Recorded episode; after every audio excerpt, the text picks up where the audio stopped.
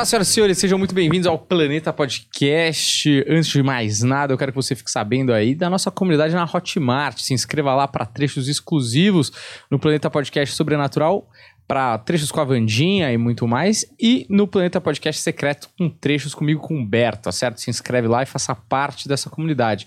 E também você não pode esquecer aí que tem curso da Vandinha rolando aí no link da descrição, dá uma olhada lá ver se tem algo que te né, apetece e faça parte desses cursos da Vandinha, tá certo?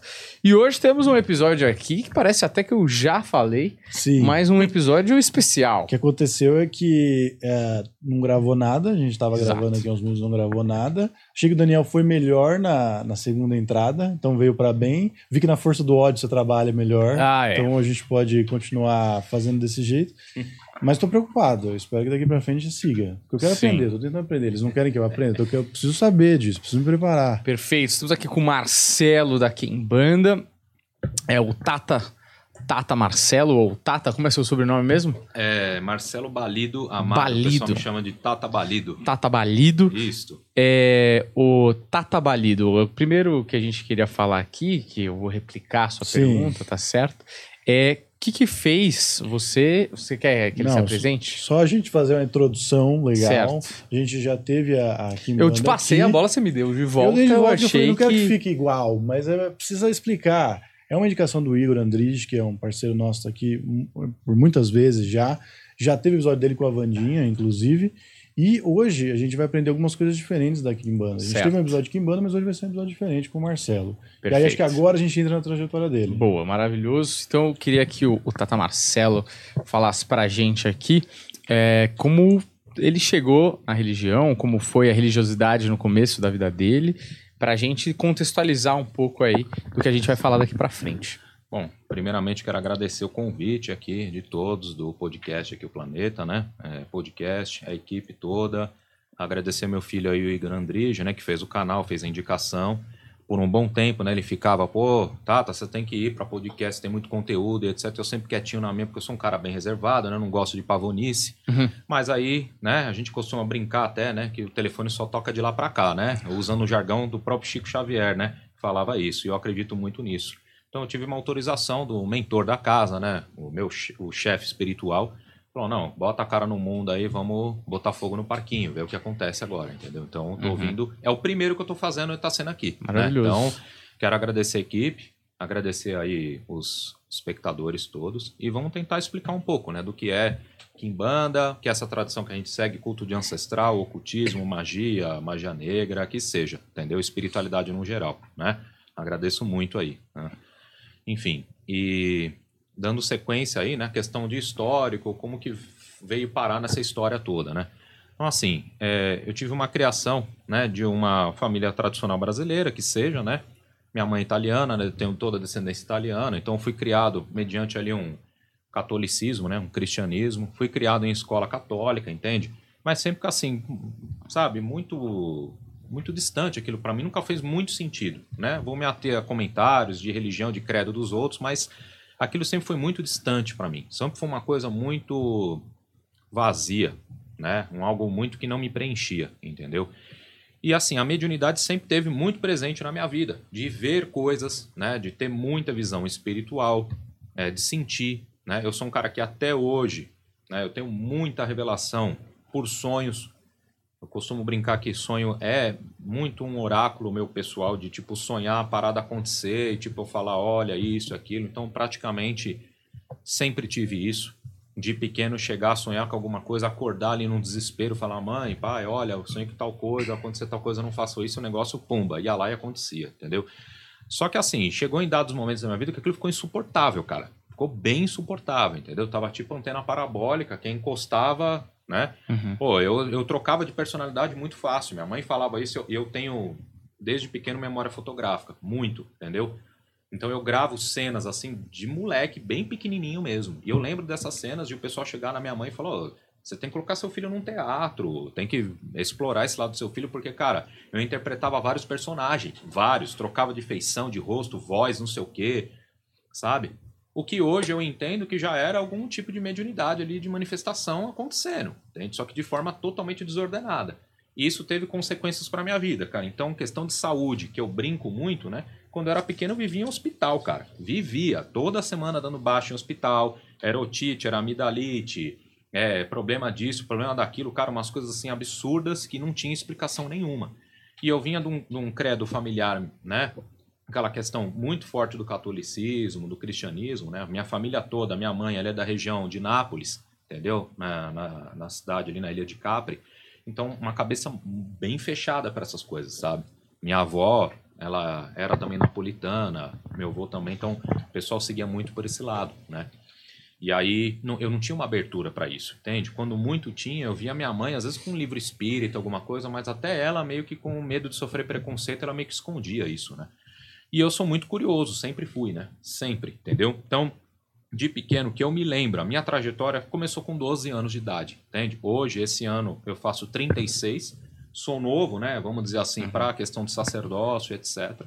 Mas é uma caminhada que comigo começou com 12 anos de idade, a minha caminhada espiritual. Né? Costumo brincar que não é alguma coisa que aconteceu em um ano, em dois anos. São anos, desde os 12 para cá, 24 anos de uma experiência espiritual que não terminou ainda, que eu ainda estou aprendendo, né? com toda a humildade. Né? E o que, que ocorre? Né? A gente começa em centro espírita de bairro, né? Aí conhece que, pô, existe um terreiro de umbanda. Então eu lembro, cara, eu andava de skate na rua, sabe? Que eu era, uhum. curtia muito.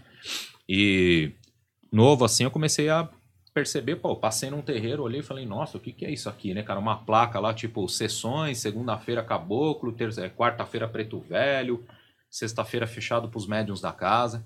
Um terreiro que existe até hoje, terreiro de Umbanda, tá? Meu início foi na Umbanda, não tenho por que negar, né? É...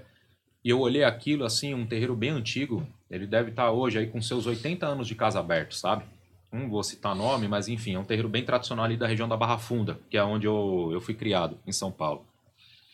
Cara, e, e, tipo assim, naquele dia eu subi com o skate e tudo, cara, entendeu? Tipo, vamos ver o que tá rolando aí dentro. Cara, aquilo ali me encantou, aquele, o ritual, né, da questão do ritual um bandista ali professado por aquela tradição me encantou. A defumação, os cânticos, o contato, eu não tava entendendo nada, cara, porque do nada as pessoas normais vestidas de branco, nada, a pessoa arqueou, Aí começava a dar uns gritos, uns brados, uns negócios tipo, que eu, né, é a, é a incorporação, né? Uhum. E, enfim, é, eu passei com a entidade. Porra, a entidade falou uma penca de coisa para mim, cara. Não entendi nada. Ela falou: não, você tem que vir aqui num sábado que vai ter que trazer a sua criança. Eu falei: pô, mas não tenho filho, cara, entendeu? Aí, tipo, uhum. tipo, ela tá falando do Herê, que eu tinha alguma coisa, me acompanhava. Falou de um outro mestre que me acompanha, que é um Zé Pilintra, entendeu? Que eu tinha. Começou a cantar, cantar um cântico ali, né? Que é um ponto cantado de Zé Pilintra e tal eu não entendendo nada, cara. Sabe? Mas aquilo me, me deu uma fisgada lá, cara, lá dentro, entendeu? Na, no meu íntimo. De tipo, mesmo não entendendo nada, mesmo não sabendo do, do enredo, do contexto, aquilo me deu um, um, uma porta para eu querer voltar, entendeu? E, pô, naquela época, né? Tô te falando assim, esse tempo lá atrás, hoje em dia é muito comum. Você joga na internet aí num celular, num Instagram, num YouTube, que seja, né? É, Umbanda, Kimbanda, Candomblé, cara, você vai achar desde venda de apostilas, uhum. entende? É, explicando, livros, entendeu? Cursos, cursos EAD, mentoria e, pasme até, cara, sacerdócio pela internet, que eu, eu, eu fico né, meio confuso de conseguir entender o que, que seria isso, né? Não vou entrar no mérito de certo ou errado, tenho a minha visão, né? Mas a minha formação não foi essa. Então, assim, naquela época não tinha isso. Então, eu perguntei pro dirigente do terreiro, né, pra, pra senhora lá que tinha, como é que eu faço para ter um estudo, alguma coisa para entender? Não, você tem que estudar, você tem que estudar mesmo. E o estudar, ela acabou me indicando, cara. Em vez de ter ali, né, naquela questão do próprio terreiro, que é normal você ter desenvolvimento mediúnico, etc., cara, ela me mandou pro kardecismo, entendeu? Para eu começar a estudar a doutrina espírita, entende? Então, assim, meio que você entendeu, fui parar nisso, entendeu? Eu tive um período ali na Federação Espírita Evangélica, entendeu? E no Aliança Espírita Evangélica, onde eu fiz cursos, né? De é, espiritismo, né? Aprendizes do Evangelho, aquela coisa toda, cara. Porra, mas aí eu comecei a frequentar o negócio. Aí tem uma série de passes, assim, de tratamentos espirituais que tem que passar, né? Aí a mulher já me mandou lá pro tal do P3B, cara, que era passe de desobsessão tal. Eu fiquei mó cota nisso daí, cara. Sabe? O negócio não saía de lá. Falei, rapaz, eu tenho um negócio aí que é horrível, né? O negócio não sai nunca, cara. Eu não tomo alta disso. Cara, e depois de muito tempo, a própria dirigente, com maior humildade, achei bacana dela, no, no quarto, lá numa manifestação, ela veio e me falou: Marcelo, o caso é o seguinte, cara, o seu, o seu caminho não é aqui. Você tá vindo aqui porque a doutrina da casa enxerga essas coisas que você carrega mais como espíritos um pouco mais densos, tá? mas não é obsessor, cara. Você tem outro caminho, você tem que seguir outro caminho. Entendeu? Mas, cara, eu estudei a fundo o espiritismo, sabe? Muito. As obras do André Luiz, que é um hobby meu, eu sou viciado em leitura, né? Então, uhum. assim, naquela época eu tinha mais tempo para ler, putz, eu lia seis, sete livros num mês, cara. Então, assim, era uma coisa de engolir conhecimento, entende? Tive passagem em outros locais também que me ajudaram muito. Não posso deixar de agradecer aqui público também o pai Alan Diogun, que é meu amigo até hoje. Né? Ele tem um terreiro muito sério ali em Osasco, uma pessoa do meu coração que eu gosto. Eu, eu vou na casa dele, ele tem festividade, eu ajudo no que eu posso, tal. Só que seguimos outros caminhos, né? E o primeiro que chegou a falar disso, que eu tinha que ter outro caminho, né? É, foi uma entidade dele, o Exu Rei das Sete Encruzilhadas, seu sete, que numa gira de esquerda me pegou, me abraçou, me apontou com a bengala assim e falou: oh, meu filho, vai chegar um caminho que você vai ter que ou ir para cá ou ir para lá. Você entendeu? Não vai ter como. E aí ficamos nessa nessa situação, né? Bom, tempo passa. Eu cheguei depois a trabalhar num terreiro de umbanda, né? Onde lá eu desenvolvi um tempo também da minha mediunidade, entendeu? e sempre buscando aprender, sempre buscando ter conhecimentos a respeito da espiritualidade, poder avançar, né, onde eu pude desenvolver, conhecer boa parte dos guias que me acompanhavam, né, foi muito bom, né, a gente tem que sempre agradecer. E aí lá dentro fiz boas amizades, conhecidos, né, e pessoas, porque terreiro de Umbanda, principalmente um terreiro muito grande, tem gente que vem de outros caminhos, sabe, vem de candomblé, vem disso, vem daquilo, né, e a gente sempre querendo entender. Então lá eles ministravam cursos, né, para os médiums da casa. Aí, pô, conhecendo uma pessoa lá dentro, eu acabei conhecendo outro local, né? Aí foi o primeiro contato que eu tive com uma questão de quimbanda mesmo, que eu falo, entendeu? Porque tinha um rapaz da casa que ele frequentava lá um banda e ele tirava um ebó, jogava um búzio, fazia um negocinho por fora ali com um sacerdote ali na zona norte, ali na região ali do como é o nome? Tremembé, ali aquela região. E aí ele falou, pô, Marcelo, marca com o cara o jogo lá, entendeu? O cara é bom, o cara é sério. Eu fui conhecer o cara e realmente era, entendeu? Uma pessoa que está funcionando até hoje, né? O mestre Alberto Júnior e a mulher dele, a mestra Silvia, né? Que na quimbanda que eles tocam é tratado de mestre, não é chamado de tata, né? Eles, que eu conheço, entende? Eles sempre professavam falando que eram de quimbanda nagô, né? E o cara já vem numa trajetória que o pai dele tinha um, um, um terreiro, é, o avô dele tinha terreiro, então já tinha um histórico todo, né? E ali é onde eu tive um primeiro contato com a Kimbanda, cara, assim, foi bem visceral o negócio, sabe? Porque eu nunca tinha visto aquilo lá, sabe? O Exu dele, o seu sete catacumba, pô, a mulher dele incorpora um Exu bem de Kimbanda, que é o Exu gato preto, cara, sabe? Um, uma, uma noite de Kimbanda, assim, você vê caldeirão pegando fogo, quarto de Exu aberto, pô, aquele negócio rolando, eu tive uma prosa com o Exu, falei, rapaz, esse negócio que tocou comigo diferente. Então, uhum. no momento que eu tive um contato com isso, rapaz, depois eu voltei para um banda assim, né, já meio murcho. Falei, putz, cara, já não é um negócio que toca, entendeu? E tentando me adequar, cara, né? Fui procurar, né, me aprofundar mais nesse caminho. Eu tô tentando enxugar um pouco, a história é longa, claro, cara, são vontade, anos, né, mas... Cara, eu, eu cheguei a, a participar né, de desenvolvimento mediúnico, fiz caminho dentro do xamanismo, entendeu, cara? Porque é uma busca. Então eu, eu consagrei, experimentei do chá sagrado da ayahuasca já várias vezes, entendeu? Então é uma coisa que eu gosto. Né? A última vez foi em 2018, né? Porque o mestre que eu, eu confio, que eu respeito, que é um mentor para mim nesse caminho, ele foi morar no interior, né? Lá depois de Araraquara, lá para Matão né? O Chivohan, deixar até um abraço para ele, o Temístocles, também é ex-polícia também, né? Ele era da Rocan. E aí um cara que eu confio muito e tudo mais, ele fez parte também desse meu caminho espiritual. Então ele sempre falou, ó, oh, Marcelo, você é um cara maduro, eu te dou as suas ordenações aqui dentro do xamanismo, você seguir, fazer as coisas com a ayahuasca. Eu falei, não, cara, chega de título para mim, eu confio em você, eu prefiro que você coloque a mão em mim, cara, entende? Eu, eu sou muito leal com essa parada de, de hierarquia, entende? Né?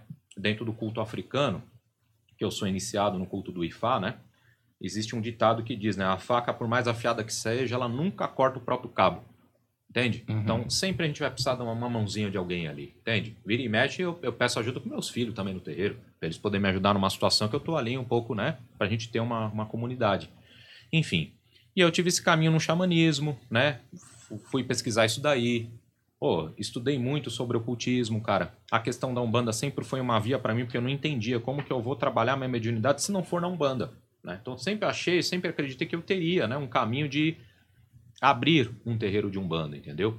Então, eu acabei tendo um sacerdócio feito na Umbanda, tá entendendo? Um- Uma ordenação de dirigente, isso eu guardo com carinho, porque fez parte do meu tronco espiritual da minha caminhada, mas não foi uma coisa que eu joguei pra frente, cara, de verdade, não é uma coisa que bateu, sabe?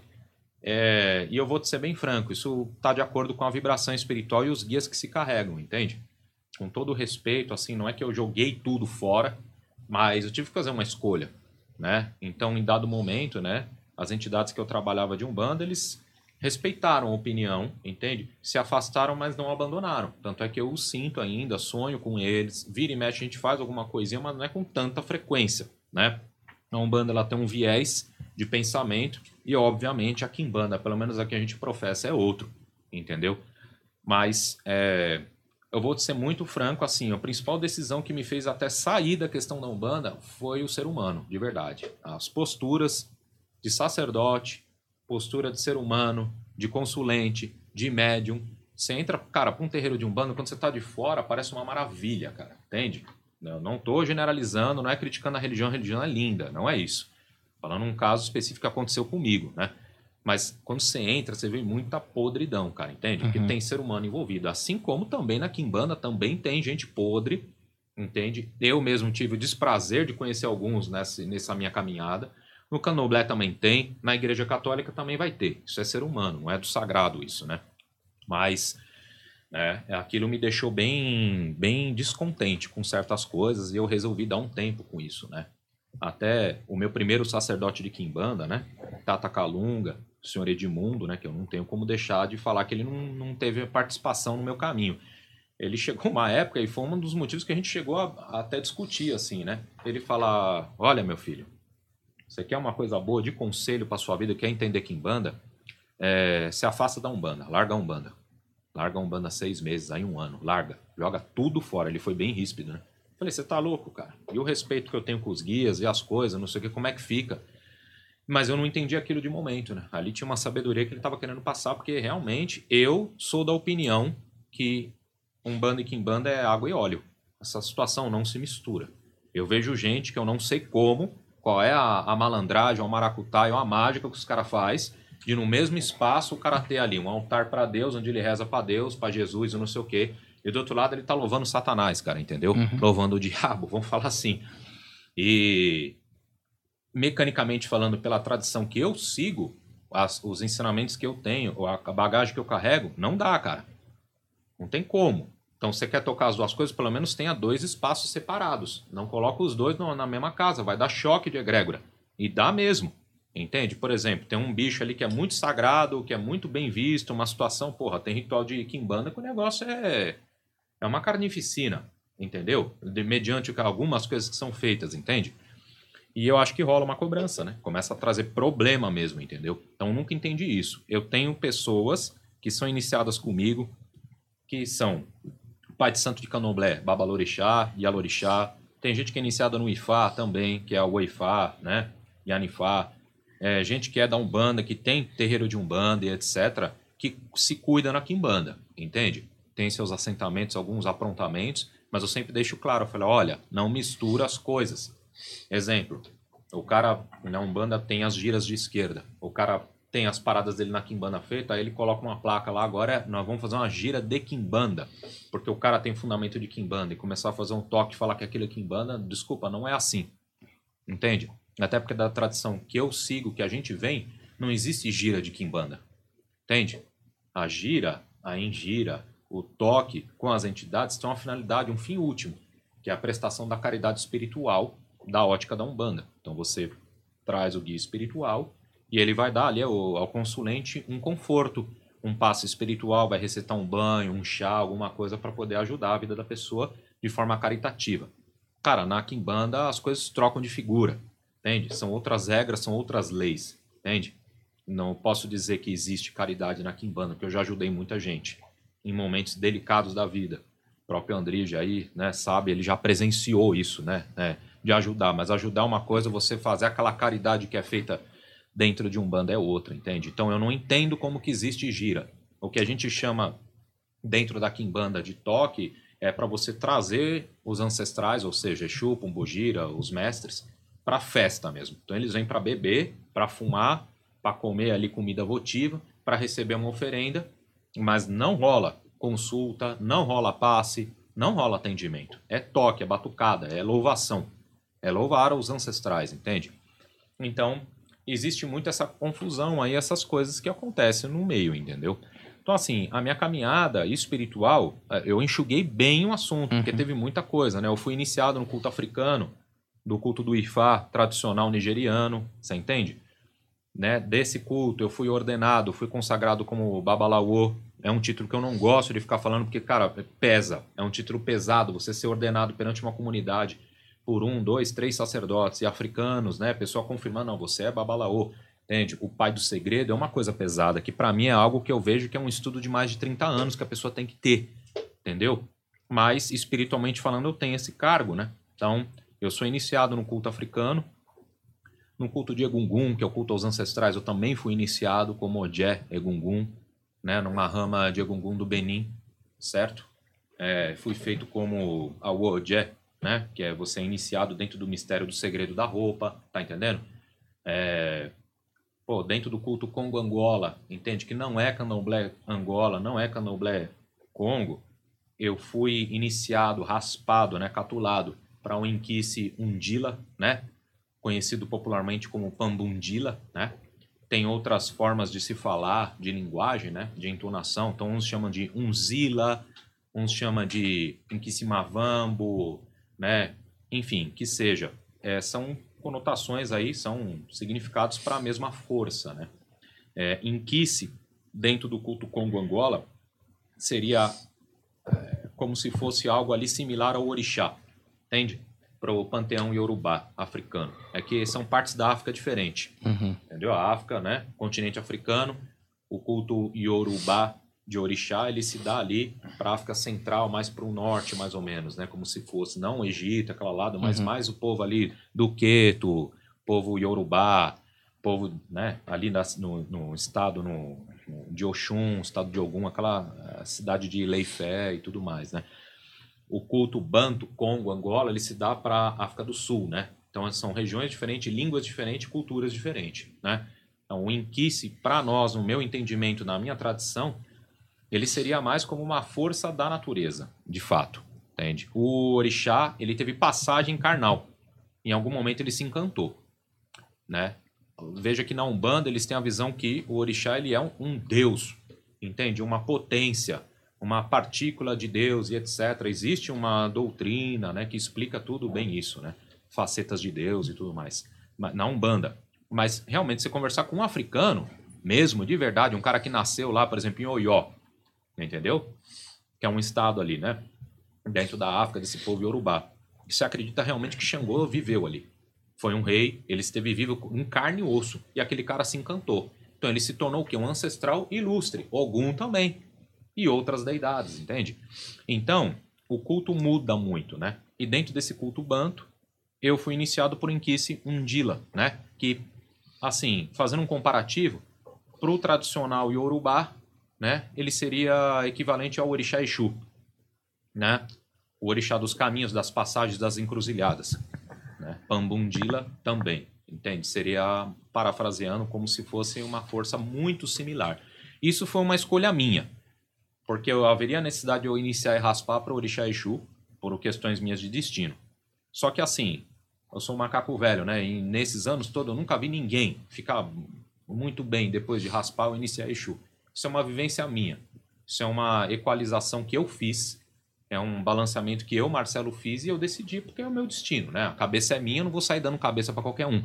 É muito fácil o africano chegar aqui no Brasil, te raspar, matar meia dúzia de galinha na tua cabeça e vai embora. Ele vai pegar o avião, sumiu. E você, como é que fica? Sem uhum. suporte, sem nada, que a maioria, né? A marmotagem não acontece só aqui no Brasil, tem muito africano marmoteiro que vem aqui só na base do dinheiro Quer dizer, o cara até ontem vendia coxinha e Fanta, entendeu? Vendia material africano, roupa lá na Sé, na República. O cara faz uma viagem pra África, volta já babalaô, já volta o Pica das Galáxias, entendeu? Um cara super erudito que vem de família, mas peraí, você não tinha nada disso até agora há pouco, entendeu? É bem curioso essas coisas, né? Uhum. A marmotagem atravessa também o, o Atlântico e também o oceano, né? Enfim. E aí eu resolvi iniciar, né? Eu fui iniciado, uma iniciação muito pesada para esse inquice. Foram dias de iniciado, entendeu? Foram coisas bem fortes assim. E ali, depois de um tempo, eu recebi a ordenação de, de Tatari Inquice, né? Que é o sacerdote dentro do culto do Inquice, por conta da minha bagagem espiritual. Então, eu tive consagrações ali de Ingombo, que é um oráculo específico dessa tradição de Inquice. Um oráculo que até quase morreu, entende? Pela falta e, e perca de fundamentos, né? Eu fui preparado como olheiro de Ingombo, que não é esse jogo que eu trouxe aqui, Uhum. entendeu? Isso aqui é da Kimbanda, né? Mas é um outro tipo de oráculo, entendeu?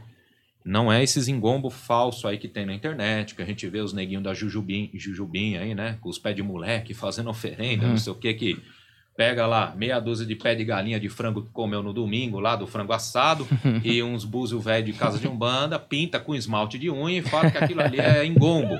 Cara, isso é uma marmotagem desgraçada, entendeu? O engombo é uma cabaça, pelo menos na minha tradição, que contém no mínimo aí 75 peças, entendeu?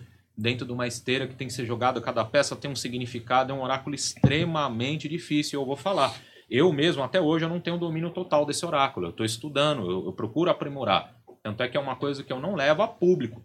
É, eu, eu uso a público mesmo, é o meu sacerdócio de Kimbanda, que eu sei que isso aqui, cara, é, eu levo bem. Eu consigo trazer mudança para a vida das pessoas de forma correta. Entende? Mesma coisa do Ifá. Cara, Ifá é um culto extremamente de estudo, de dedicação, de compromisso, de conhecimento. Né? É um culto que, se você fizer uma coisa errada, você estraga com a vida da pessoa, Uhum. entende? Então eu piso maneiro nisso daí. Não que eu não tenha capacidade, mas eu estou sempre estudando. Né? A questão da Kimbanda, é, né? a gente tem, eu tenho uma flexibilidade muito grande porque eu não trabalho de hoje com esses espíritos que me acompanham, entendeu? Já tem um bom tempo, já vi muita coisa, já passei por muita consagração, já tive provas cabais comigo, na minha vida, na minha família, de pessoas próximas de que é algo verdadeiro, real, nítido. Então, eu me sinto seguro. Então, eu tive essa consagração dentro do Con- Congo Angola. Dentro desse culto Congo também, eu também fui consagrado como Inganga Kanzumbi, né? Que é o sacerdote pleno dentro do culto de Vumbi, entendeu? Que seria o culto aos ancestrais, aos mortos, né? Então, Egungun, ele também é culto ao morto, ancestral divinizado, né? Onde você cultua, você jogar na internet, no YouTube, você vai ver, são aquelas roupas coloridas que os caras fazem festival e um ancestral tá ali manifestado dentro da roupa, né? E eles fazem louvação para ancestral. O culto do Vumbi, né? Dentro da nossa tradição, ele é um culto fechado, só entra homem, entende? Mulher participa, mas de forma muito sutil, por conta de uma questão energética, não é preconceito, não é nada disso, entende? Assim como tem coisas que homem não pode participar. Quando se fala em relação às grandes mães, às bruxas da noite, etc., tem coisa que homem não pode entrar, entende? Porque é proibido, né? Por Uhum. questão energética. Então não é preconceito, e sim uma regra de culto, né? Então, dentro do culto do Vumbi, eu fui preparado. Não só como sacerdote, olheiro, mas como feiticeiro dentro desse culto, né? De Vumbi, né? Que são os poderosos mortos, os grandes ancestrais aí, tá? Cara, aí teve várias outras coisas aí no meio do caminho, entendeu? Co- Consagração de orixá, pactuação, coisas do gênero aí que a gente participou, Uhum. entendeu? Isso é uma caminhada, é uma vida. A minha vida foi dedicada pro espiritual, é isso. Eu costumo brincar até com a minha companheira, minha namorada, assim, né? É, tem pessoa que se preocupa em comprar carro, casa, não sei o que tal. Minha caminhada, muito, muito, assim, foi muito de cabeça nessa questão do culto espiritual, culto ancestral, o investimento nisso. Uhum. Tanto é que, assim, na minha vida mesmo profana, cara, eu tive outra formação, né? Eu vim da área médica, entendeu? Então, assim, na parte da nutrição, eu tive uma formação como nutricionista, entendeu? Depois eu busquei especialização em ortomolecular, em nutrigenômica, a parte de suplementação esportiva eu cuidava de atleta, cara, entendeu? Tive clínica, quase uns 8, 7, 8 anos da minha vida, né? Só que assim, tá, virou uma coisa assim bagunçada já, né? Porque é espiritual cobrando, ó, você tem que assumir um sacerdócio, você tem que cuidar de pessoa. pô, cara, virava uma coisa assim, parece mandado, sabe? Eu dentro do consultório, conversando com o cliente, fazendo ana- anamnese, daqui a pouco o cliente começava a chorar na minha frente, contar de problema pessoal. Aí o guia já encostava e falava, ó, o assunto da pessoa não é aqui que tem que resolver. Aí eu falava, ó, faz o seguinte, entre em contato comigo, marca, vem na minha casa, a gente dá um atendimento ali, vê o que faz. Acabou que a brincadeira era o seguinte, eu ficava no consultório até 10 da noite, depois eu voltava pra casa, morava na região do Interlagos ali. Cara, tinha atendimento de macumba até 3 da manhã, velho. Pra depois ter que acordar às 7 pra ir pro consultório e tipo, meu, virou uma vida assim, um, porra, um negócio absurdo, cara. Você Entendeu? captava cliente na clínica É, pra depois. Virou um negócio assim, tipo, vomitado, cara, sabe? Umas coisas assim, sem noção. E eu falo, meu, esse negócio tá ficando sério. E o, né, eu trabalho, o chefe que me acompanha desde pequeno dessa história toda aí, do meu início, né? Quem nunca mudou, né? Nunca deixou de ser seu tranca-ruas, né? Seu tranca-ruas, rei das sete encruzilhadas, né? Que é o meu enganga, que é o espírito-chefe da minha casa. Esse cara aí, ele começou a falar, ó, se não assumir, essa clínica vai começar a secar, velho. Vai começar a sumir, porque não é a gente que tá pembando nada, não é a gente que tá dificultando, mas, cara, é uma questão de destino. Você tá demorando para assumir certas coisas e etc. E eu, tipo assim, eu acumulando título, acumulando iniciação, mas, né, ele falando, você quer o quê? Você quer ficar escondido? Isso não vai dar, cara. Os próprios espíritos, cara, vão começar a jogar a coisa. E realmente, até hoje isso acontece. Outro dia a gente foi trocar um óleo de um carro, tava com a minha companheira. Porra, cara, o cara que troca o óleo, velho. O cara me olhou e falou: Porra, meu, você. Você é do babado, né? Daqui a pouco ele me arranca uns 30 guias do pescoço fala: Porra, bagulho de Exu, gosto pra caramba, me arruma um cartão aí e tal. Depois o cara vem me procurar, velho, entendeu? Me adicionar em rede social e tal pra jogar. Então parece que você vira um holofote, cara. Onde você tá, a espiritualidade vai jogando gente, cara. Tô na fila do pão, aparece alguém, entendeu? Uns negócios meio doido. Uhum. E aí, na época, cara, se cumpriu essa profecia, velho. O consultório mingou, velho, entendeu? O bagulho começou a andar pra trás e, pô, eu servia, eu tinha um trabalho muito bacana, cara, entendeu? Eu só atendia gente classe alta, entendeu? Atleta, profissional, pô, sempre tive um cara, eu sempre tive um, um carinho com os clientes de ter parceria, inclusive com eles, com o personal, e realmente o negócio sumiu, velho. E daqui a pouco, quando eu fui ver, o terreiro ou os assuntos do terreiro que tava bancando o consultório. Eu Falei, Uhum. porra, o que, que é isso aqui? Virou. Agora o plano B virou consultório, entendeu? Aí, né, eu tive que entender que o caminho, cara, mingou. E, assim, foi uma mudança muito drástica, entendeu? Foi uma situação que surgiu junto ali com o nascimento da minha filha, em 2016, sabe? Uma gravidez bem complicada que ela teve, assim, entendeu? É, minha filha nasceu no Dia dos Mortos, pra coincidência, né, cara? Dia 2 de novembro. E foi colocado umas coisas ali, tipo, meu, você tem que seguir o caminho, porque até a saúde da tua filha depende disso e tudo mais. E a, né, a coisa só vem engrossando o caldo de lá pra cá, entendeu? E ali, né, eu assumi de fato essa questão toda. Hoje eu tô com nove anos de casa aberta, entendeu? Seis anos no endereço atual, que eu me encontro com o meu terreiro, né? O templo de Quimbanda fica ali na região da Lapa, em São Paulo, capital, aqui mesmo. Com seis anos de casa ali e mais três anos lá no, no Interlagos. São nove anos de, de é, é, exercendo o sacerdócio, de fato, única e exclusivamente, entendeu? E, cara, é um aprendizado. Isso não termina nunca. Eu costumo dizer que vaidade, ego e orgulho não combina com quem quer escolher esse caminho, porque é uma faca, é uma linha muito tênue, principalmente pelo culto que é, que é o culto da Quimbanda, que é um culto que mexe com ancestralidade. Ele é um culto extremamente, né, egóico, entende? É um culto, não é egoísta, mas ele é egóico, é centrado no, no próprio ser, né? Na, na auto-melhoria, você... Cara, é, é uma lapidação de pedra muito delicada. Então você vai ser jogado, parece que na no tanque de piranha ali, para ser comido vivo, entendeu? Na, na, na jaula dos leões.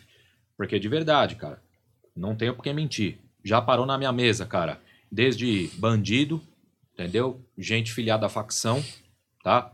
Já parou na minha mesa polícia, entendeu? Né? Como pô, o Igor mesmo, ele é ex-polícia também, tal, a gente se conheceu ali, mas polícia ativo, polícia que tinha feito cagada e queria que resolver o assunto na macumba, né? Já parou, pô, direto, né? Garota de programa, garoto, entendeu? Cara, estuprador, sabe? É uns negócios bem delicado. Político, artista, entendeu? Né? É que eu sou.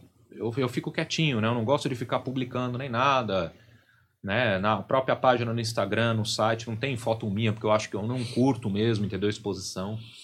Mas né, é, essa lapidação ela acontece o tempo todo do ego e da vaidade. Eu, de verdade, pelo toda a caminhada que eu tenho de título, do não sei o quê, se eu entrasse na ondinha dos carinha de internet aí que tem de cursinho, que a gente vê, sem brincadeira, o, o cara me iniciar aqui um ano, entendeu? Como eu costumo brincar, a massa do assentamento dele, né? A argila do assentamento nem secou ainda, e o cara já tá como o pica das galáxias aí, iniciando meio mundo, né? Não que ele não tenha direito, mas pisa devagar, vai com calma. Uhum. Entende? Tem muita coisa para aprender e etc. Então, a gente vê muito o movimento do que? As pessoas entram em contato comigo. Olá, Tata, tudo bem? Tudo. É, queria saber quanto que é uma iniciação. Como é que é um pacto? A pessoa já entra assim, né? Eu falo, olha, aqui a gente, você tem que jogar primeiro, entende? No, independente do que trabalho que você for fazer, a gente tem que jogar consultar o oráculo. Se o oráculo mostrar que você tem caminho para iniciar, entende? Autorizar, aí a gente conversa depois de um tempo sobre iniciação, mas tem, a gente tem que se conhecer primeiro e etc, entendeu? Não é jogado assim. Mas o cara já vem naquela ideia de tipo, ó, oh, mas eu fazendo a iniciação eu já posso sair assentando o eixo dos outros, posso iniciar as pessoas depois e não sei o que. Então virou um meio comercial, cara. Uhum. Não vou mentir, virou mesmo. É um curso profissionalizante. É, como se fosse, entendeu? É. Né? Virou uma situação meio que uma saída. O cara não deu certo em nada na vida dele, o que restou para ele, como ele incorpora ali um Exu ou qualquer coisa, vamos pra macumba. Entendeu? E aí me assusta, né? A quantidade de templos que são inaugurados e que são abertos em questão de uma semana. Mas hum. não é templo, cara, é um puxadinho no fundo de quintal da casa do cara, na lavanderia, entende? Eu também comecei assim, não vou mentir, mas minha trajetória não foi essa. E das pessoas que eu entendo como pessoas sérias, também não foram essas, entende? Eu acho que uma hora essa estrutura pode ruir. Dessas pessoas que, assim, que é muito no drive-thru ali, parece um McDonald's, né? Um uhum. fast food. Passa, olha, eu quero um lanche tal com batata grande, né? Refrigerante sem gelo e, 15 minutos tá tudo pronto ali para você comer. A espiritualidade não é assim. Até porque, por exemplo, essa minha caminhada ancestral e espiritual que eu trago, ela teve uma maturação, entende? Tudo isso que a gente apresenta hoje, na verdade, são os anos todos, né, de dedicação que vieram se solidificando e se transformaram nisso, né? Uma pessoa recém-iniciada, uma pessoa que tem né, um tempo muito curto disso, qual é a bagagem que ela tem para mostrar? Qual é o amparo espiritual que ela tem para dar também. Né? Essa ideia de tipo, ah, é, Kimbanda ou cultos independentes, ou seja, a pessoa ela não tem um mestre. Ou ela faz uma auto-iniciação, que eu acho isso horroroso, cara, entendendo? Em termos de cultos ancestrais, né? Não estou falando de magia, de ocultismo, que até rola isso, né? Em outros caminhos, né? Mas em culto de ancestralidade, cara, porra, você só dá o que você tem, cara, né? Né? Alguém tem que te doar, tem que te plantar uma semente para você poder receber aquilo. Então, eu vim de uma caminhada de iniciações, cara, de mestres mesmo, entendeu? De você ser iniciado por mentores. E esses caras também ter sido iniciado, ter comprovação de, de que isso aconteceu. Não teve é, pular a etapa de ninguém, né? Então são coisas assim que me assustam um pouco. Porque aí você joga isso para frente, você está lidando com a vida e o destino das pessoas, né? né? Na internet tudo é muito bonito. Casa lotada, tá entendendo? Foto, isso, aquilo, etc. Mas no dia a dia, será que é isso que acontece? Que eu, eu sei que não é. Porque vira e mexe na minha casa, eu recebo clientes que saíram de casas grandes. Principalmente os que vai para podcast aí, que é os bruxão do momento, que é os caras que faz acontece, que é o como é que é? Quem vai botar o filho do Satanás na terra agora, né? Que vai popular com a mulher, não sei o quê. Isso é uma piada, né, cara? É uma piada. Então, essas palhaçadas me rendem clientes. Continuem mandando, de verdade. Porque na cagada dos outros a gente vira o quê? Parece funileiro espiritual, tem que ficar uhum. arrumando, cara. Uhum. E pasme, não é só de caminho de quimbanda, não. Muita gente que saiu de culto de candomblé, cara, tá entendendo? De um banda que, tipo assim, supostamente vai numa casa de Deus para se conectar com a espiritualidade, sai lá mais fudido do que se tivesse pego um, um trabalho de magia negra, cara. Nunca vi isso. Uhum. Então a postura do ser humano falta, viu? Muito. Nesses sacerdotes, ou falsos sacerdotes, ou marmoteiros, sei lá o que, cara, entendeu? Sacertuber, é. Sacertuber entendeu? É Os bunda mole que tem aí por fora. eu, de verdade, eu não conheço, não tenho legitimidade em cima disso. Uhum. Entende? Não tenho por que mentir, essas coisas custam caro. Uma iniciação não é barata. Você imagina eu, na minha caminhada, que eu tive uma penca, tá entendendo? Isso me de, rendeu várias vários desentendimentos familiares, porque minha família, pela formação que veio, não, nossa, achou isso um absurdo, entendeu? De pr- praticamente ser deserdado da família por conta dessa questão de tipo não concordarem, mas é caminho, cara. Vai fazer o quê? Entende? É caminho, cada um tem um seu um destino. hã? Então, é, eu entendo que assim, ou era isso ou eu morria, cara, porque, cara, eu vivia doente, vivia na merda, entendeu? Uma vida de altos e baixos, problema atrás de problema, você tá entendendo? Então é difícil demais, cara, né? Mas eu vejo isso, não é que eu não acho que as pessoas não têm que ter caminho espiritual, não é isso. Entendeu? O pessoal me conhece no particular, sabe que eu sou até mão aberta demais. De pessoa que tá lá, pô, toma isso, te ajuda, faz isso, aquilo, não é? A gente não tem que ser mercenário da religião, entende? Mas esse fast food espiritual não rola, cara. Não dá pra engolir, entendeu? Porque, pô, é, como que você vai absorver todo o conhecimento que se exige, um mínimo, cara? Eu tenho certeza, cara, botar numa sala ali, fazer um pupurri, me bota ali, eu vou estender 20 tipos de ervas na frente no chão. Porque erva pra gente é básico, dentro da quimbanda, assim como no candomblé, assim como no culto tradicional africano, Ixexé Lagbá, ou dentro do culto do Ifá. Né? Na Umbanda também, acredito que ainda continua a ser. A erva é um, é um pilar central de culto, né? de coisa. Você tem que saber. Ah, O contato com a natureza é muito importante. Entendeu? Então eu vou colocar lá 20 tipos de ervas sem, sem etiqueta nenhuma de nome. A pessoa vai ter que falar para que, que serve o que, que é. Qual é cada uma? Eu não sei. A galerinha me dá a entender a esse pessoal aí que eles vão na lojinha de Umbanda e compram o saquinho de erva seca que já está escrito. Não que não possa usar erva seca, a gente usa também, entendeu? Tem uma forma de você levantar aquele espírito, de encantar aquela erva e etc. Mas, pô, ou o cara vai na banquinha de erva ali no mercado central, já tem a plaquinha das ervas? Não, eu vou largar o cara no meio do mato, recoçar e daí de dentro com 20 tipos de erva diferente para isso. Eu quero ver. Porque quem sabe que a gente faz desse jeito, entendeu? Né? É, é dessa forma que é o correto, entendeu? Então, eu não sei se isso aí, o cursinho EAD, as apostilas, ensina, velho. Tá entendendo? Que é, é a prática. É, é o, o ouvir no pé do, do, do, do ouvido, conselho de Exu. Você varar a madrugada. Quão, quão nunca, né? Que não acontece isso. De Exu descer, ele solta aquela carta na manga que você fala, rapaz, da onde ele arrancou isso agora, entendeu? Mas ele ensina um negócio, fala, faz, faz que vai dar certo. Você faz o bagulho, pumba, dá certo, entendeu? Aí você vai lá e guarda no seu caderninho, porque eu nem eu tenho. Eu tenho um caderninho lá de receita meu, apesar de ter uma memória boa, hoje tem celular, a gente anota no celular, mas funciona assim. É no pé de jogo, pé de oráculo, é consultando os mais velhos, com toda a humildade, falou, ó, tô com um problema assim, o que, que o senhor me recomenda, Tata? Porque o meu sacerdote, ele é vivo ainda, né? Então, por muito tempo, a minha comunicação com ele foi essa, entendeu? De falar todo dia com ele. Tá? Então, não tem vergonha nenhuma nisso. Eu- O que eu acho que é o problema é o seguinte, né? As pessoas não têm tempo, paciência pra esperar, velho. Né? Exemplo, a gente, enquanto cidadãos, né? Você tá com um problema, cara. Você se submete a uma operação sabendo que o médico que, que, que, que tá te operando ali ele foi formado EAD. Hum. É o questionamento que eu faço. Um cardiologista vai abrir teu peito, mexer no teu coração, o cara fez EAD. Se você souber na hora da operação, viu? Esse médico aqui estudou EAD. Você se sente confiável? Eu não me sentiria, cara. Desculpa. É, pode falar que é preconceito, o que for, mas enquanto cidadão eu tenho o direito de escolha. E eu não acho certo. Entendeu? Tem certas coisas que você cabe ter um- uma questão de ensino à distância. Então, quando você fala de exemplo, que em banda, vai. Se você fala do contexto filosófico, entende? Estudar sobre os reinos e estudar sobre receitas, coisas, tem alguma coisa que cabe à distância. Agora, ensinar feitiço, né? Como que você vai ensinar a pessoa a montar um assentamento? Só para vocês entenderem que vocês não são do culto, né? Mas Uhum. assentamento o que é? É o vaso morada do espírito, entendeu? É como se fosse o altar principal de culto que é erguido para determinado espírito. Então, como é o seu nome? Desculpa. Humberto. Humberto. Humberto, em determinado dia, joga lá comigo e fala: Olha, você tem uma entidade, um guardião que te acompanha, certo? Vamos começar a cuidar dele para ele te ajudar também numa, numa questão da sua vida em de- determinado momento. Aí a gente faz alguns ritos preliminares, oferendas, limpezas, purificações.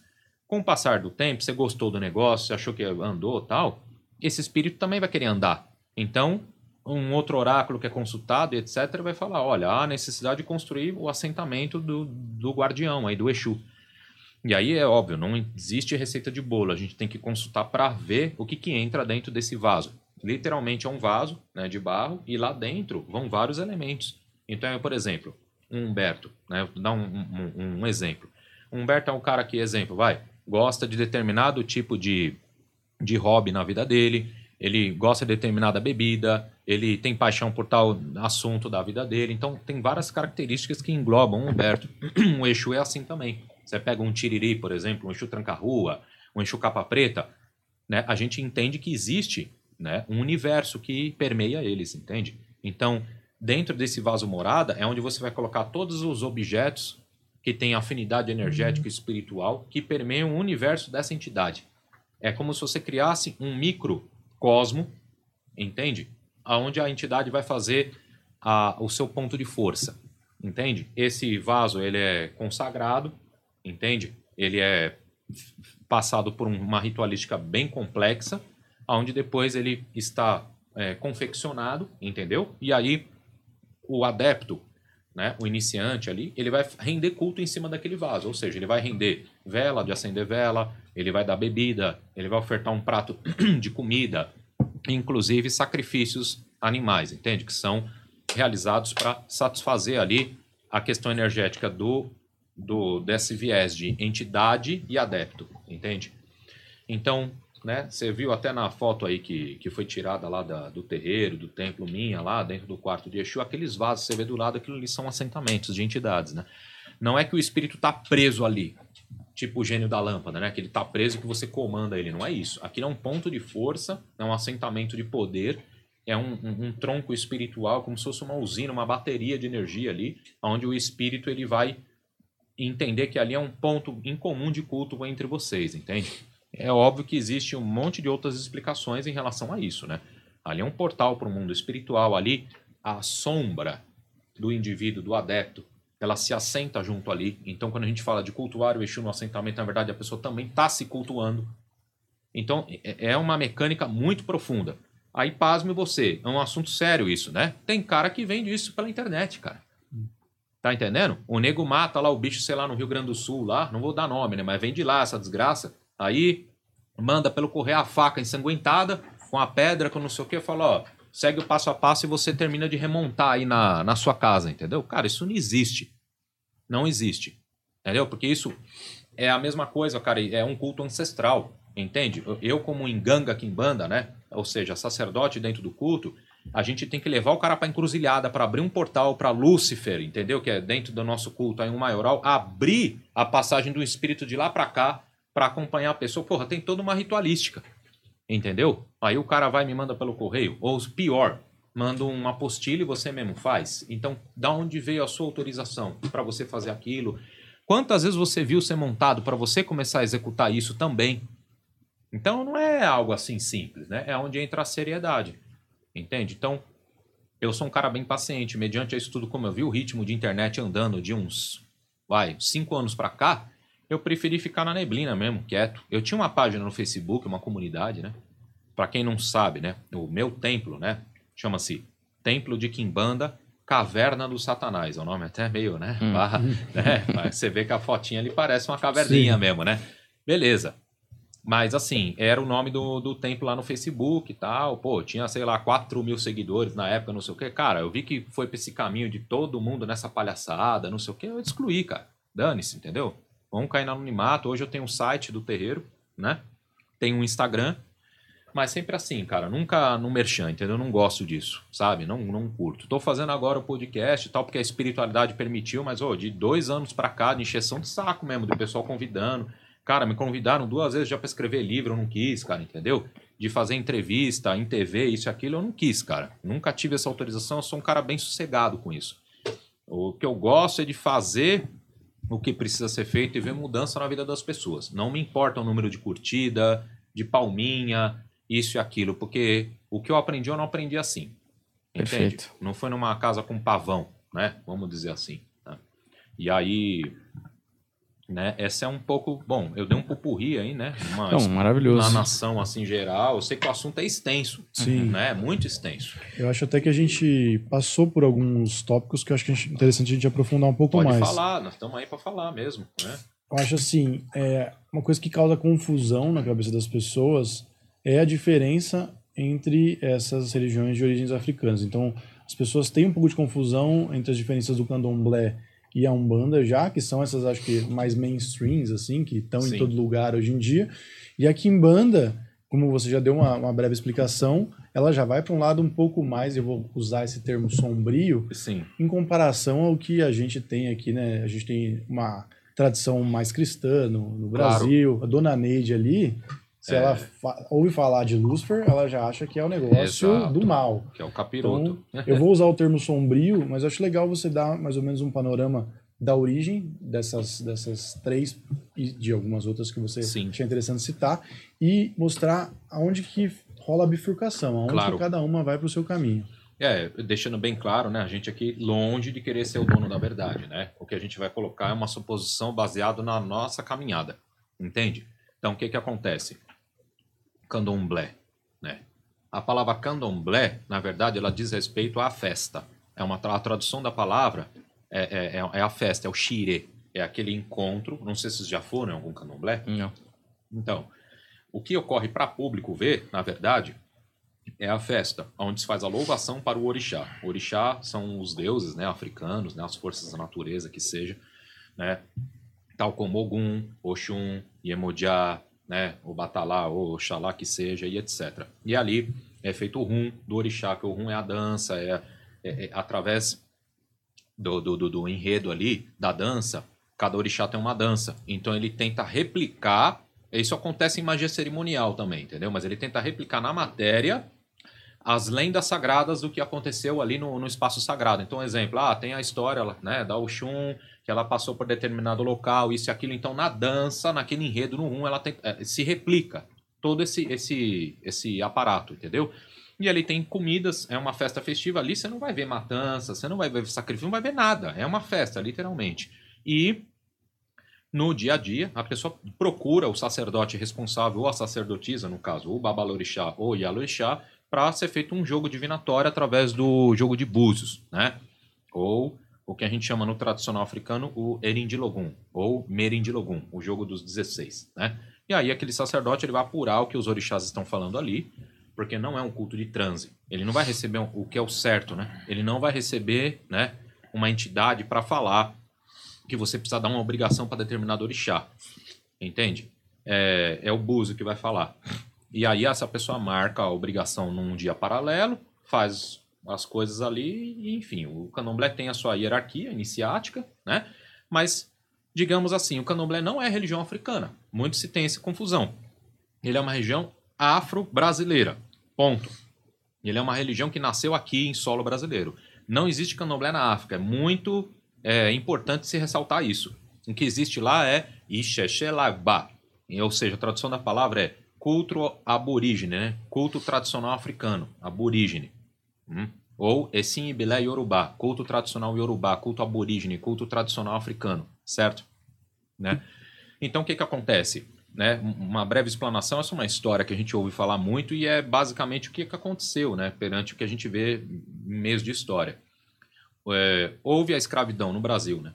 E os escravos que vieram sendo aportados para cá, muitos, né? Tinham vários tipos de fé. Então, vieram para cá pessoas que eram iniciados, escravizados, mas que foram iniciados nesses cultos de orixá. Só que lá na África o negócio é segmentado. Por quê? Você pega o estado de Oxum, né? Em Oxum, ah, tem lá o estado mesmo de Oxum que leva o nome dessa deidade. Lá passa o rio Oxum, tem um rio dessa deidade lá, tá entendendo?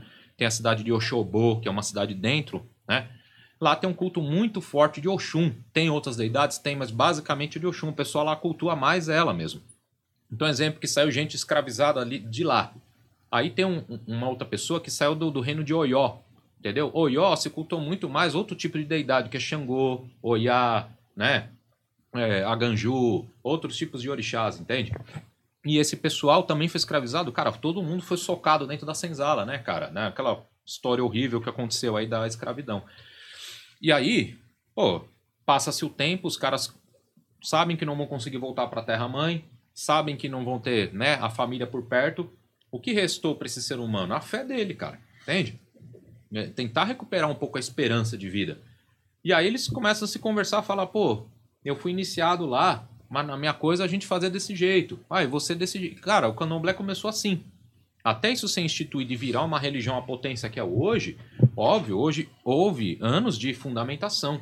Houve também intercâmbio depois de anos daqui do Brasil, os sacerdotes irem para a África buscar fundamento. E pasme, né? Encontrar coisa lá que não existe aqui e coisa que é feita aqui que não existe lá. Que isso doa quem doer. Tem muita invenção que foi feita aqui no Brasil que não existia e não existe até hoje lá na África, né? Mas, enfim, faz parte do processo, certo? Como eu disse, é uma religião afro-brasileira. Então ela é uma religião fundada aqui no Brasil, mas que faz menção aos cultos ancestrais africanos. Né? Então, o candomblé, né, ele é um resgate, entendeu? Cultural, religioso, espiritual desses cultos de, de diáspora africana, entende? Né? Dentro do povo Yorubá, o povo Banto e etc, entendeu?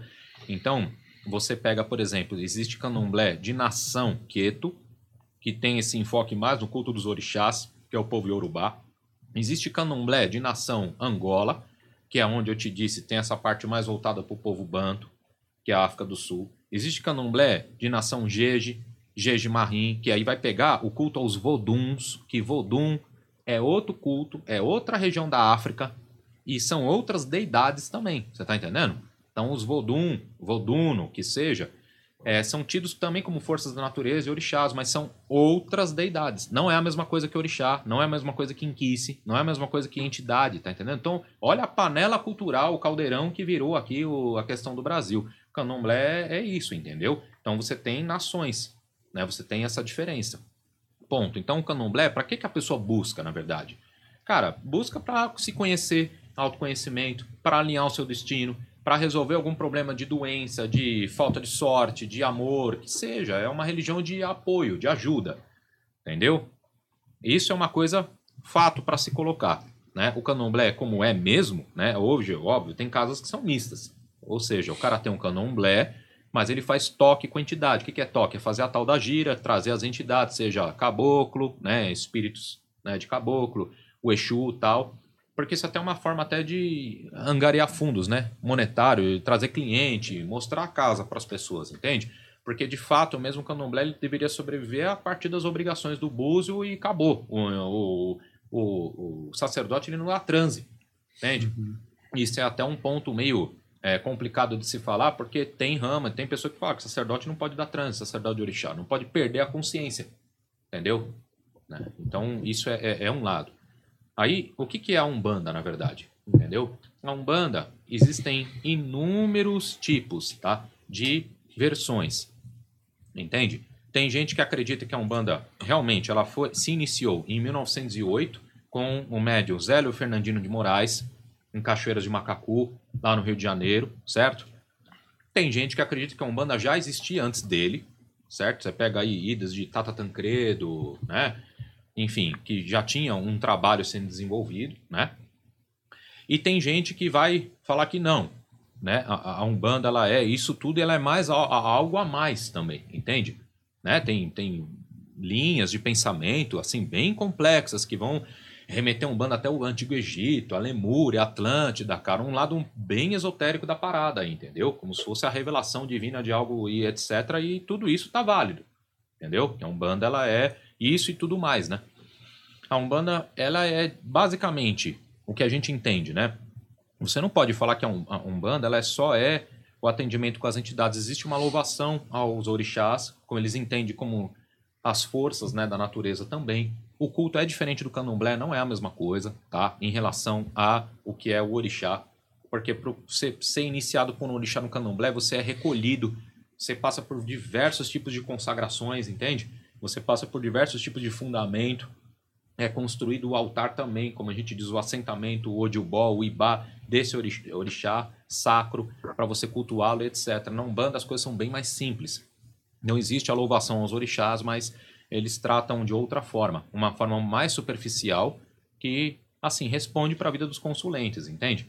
Então, lá onde ocorre mesmo na Umbanda é mais a manifestação do espírito, a prática da caridade. Essas são as palavras do Caboclo das Sete Encruzilhadas, que era o mentor do Zélio Fernandino de Moraes, quando fez a fundação da Umbanda, entendeu?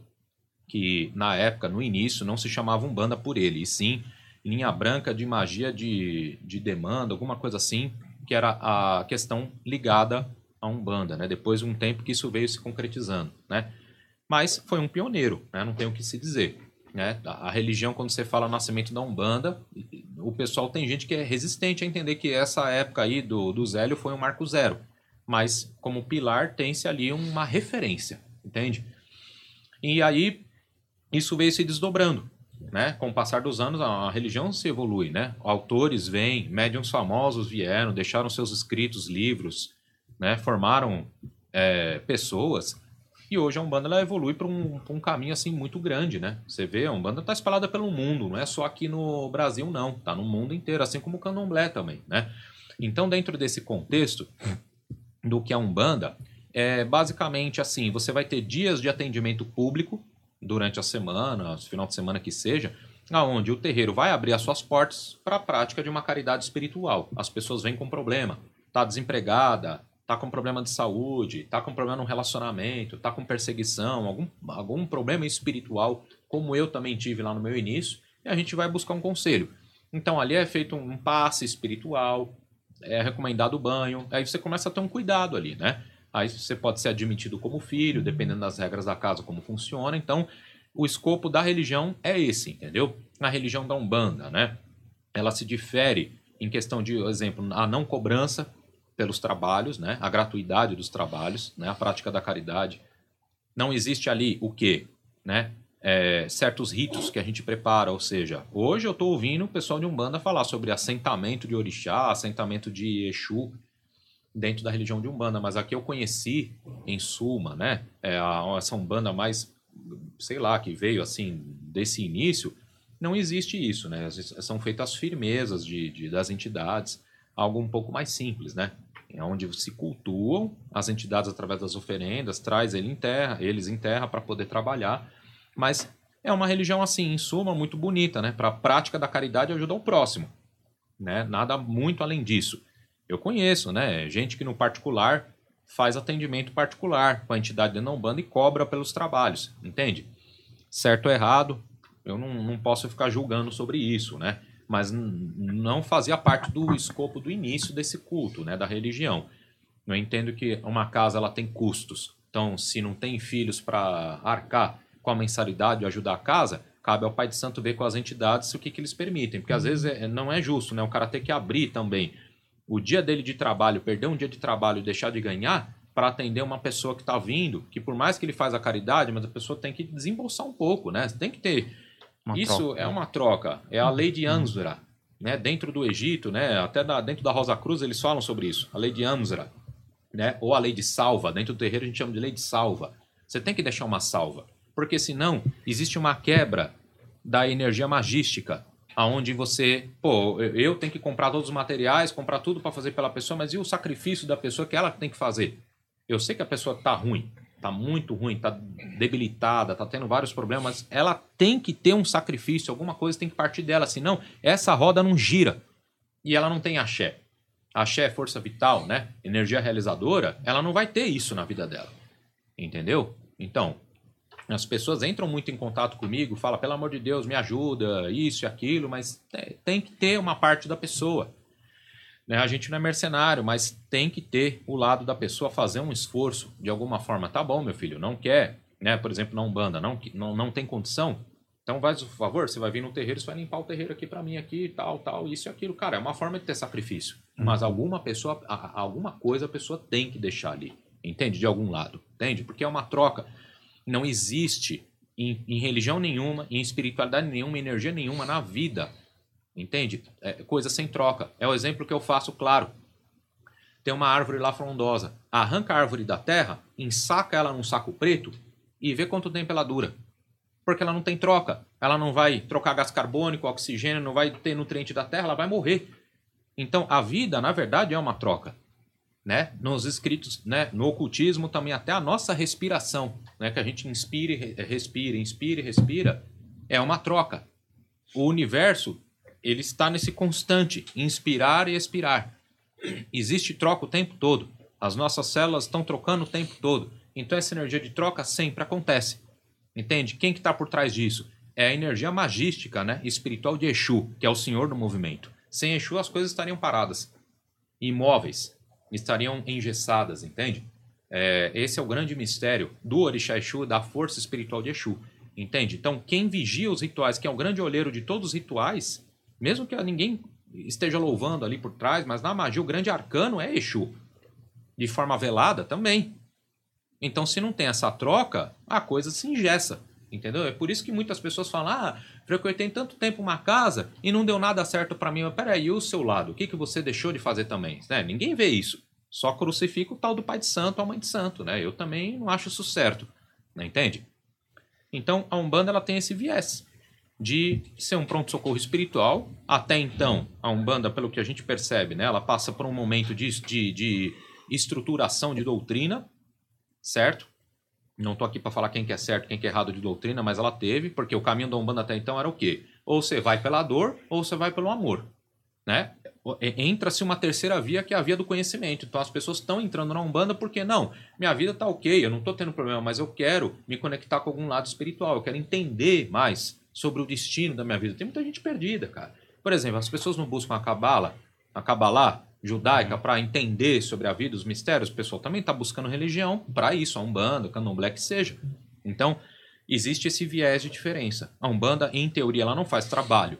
Quando eu digo trabalho esse em dia separado, seria um trabalho de cura, uma abertura de caminho, uma limpeza. Mais exemplo, assim, uma amarração amorosa. Isso aí você não vai ver esse efeito na Umbanda. No máximo um adoçamento, ela é para melhorar uma relação de um casal que está é, delicado.